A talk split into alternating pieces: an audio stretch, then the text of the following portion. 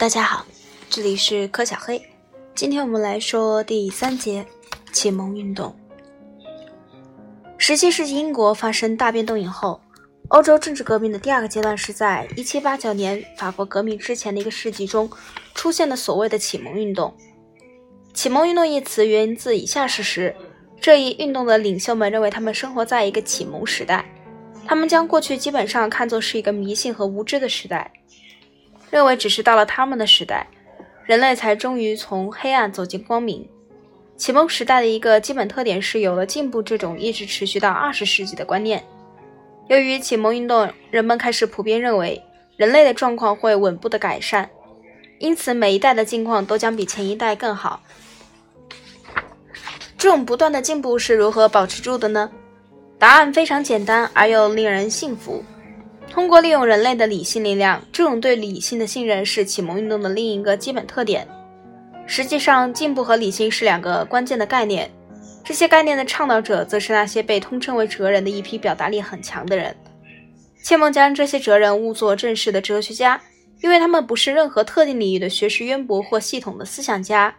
他们多半是文人或普及工作者，与其说是哲学家，不如说是记者。他们通常反对现存的社会秩序，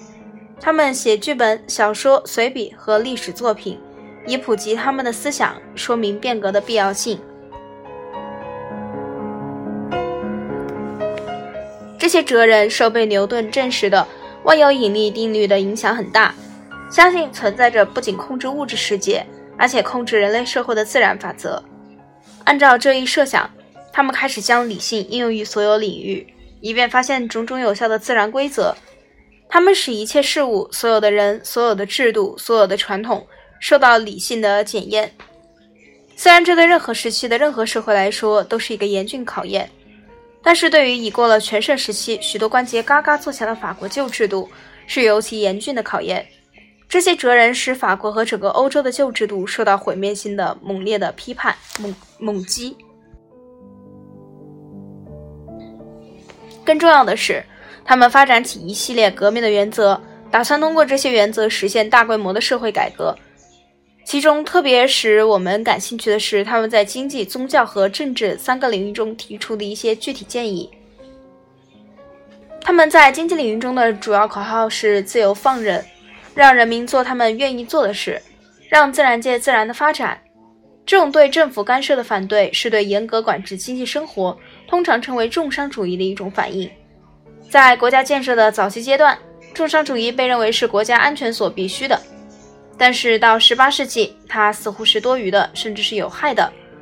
自由放任主义由苏格兰人亚当·斯密在其名著《国民财富的性质和原因的研究》（1776 年）一书中。做了出色的系统阐述，论证说，就个人的经济活动而论，自我利益是个人活动的动机，国家的福祉只不过是一个在国家中起作用的个人利益的总和。每个人都比任何政治家更清楚地知道其自身的利益。约翰洛克（一六三二至一七零四年）是人民权利的维护者，他反对那些认为自己拥有绝对权力的统治者。在宗教方面，主要口号是砸烂可耻的东西。即消灭宗教的狂热和不容易说，哲人们拒绝接受上帝支配世界并任意的决定人类的命运这种传统的信仰，相反，他们寻找一种与理智的判断相一致的自然宗教，结果产生了种种根本违背宗教正统观念的东西。有些人称为成为彻底的无神论者，否认上帝的存在，痛斥宗教是教士和政治家的工具。另一些人成为不可知论者，既不肯定也不否定上帝的存在。不过，多数人都是自然神论者，他们乐于赞同上帝存在并创造了世界的主张，坚决认为上帝创世后允许世界按照某些自然法则运转而不加以干涉。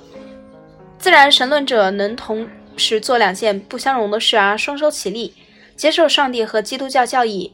又能拒绝接受某些带有超自然特色的东西。如圣灵感孕、耶稣的复活、基督的神性和圣经中的神的启示。这里值得指出的重要一点是，所有这些新的信条——无神论、不可知论和自然神论，反映了理性主义者对天启或超自然宗教的怀疑有了前所未有的增长。自基督教在欧洲获胜以来，基督教传统首次出现了明确的破裂。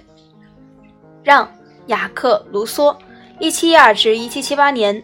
提出了启蒙运动中一些最深刻的社会和伦理问题。同样，在政治方面，哲人们也有一个关键性的词语——社会契约。关于统治的契约论，并不是一种新理论。英国政治理论家约翰·洛克在1690年发表的《政府论》一书中，已系统地提出了这一理论。他将统治看作统治者与被统治者之间的一种政治契约。但是，法国哲学家让·雅克·卢梭把它改变成一种社会契约，而非政治契约。在他看来，契约就是人民之间的一个协议。卢梭在其主要政治著作《社会契约论》这一书中，1762年把统治权看作只是一种代办权，从而证明把人民的合法权利归还给拥有最高权力的人民，这种革命是正当的。以上简短的评述表明了启蒙运动对欧洲政治革命的意义：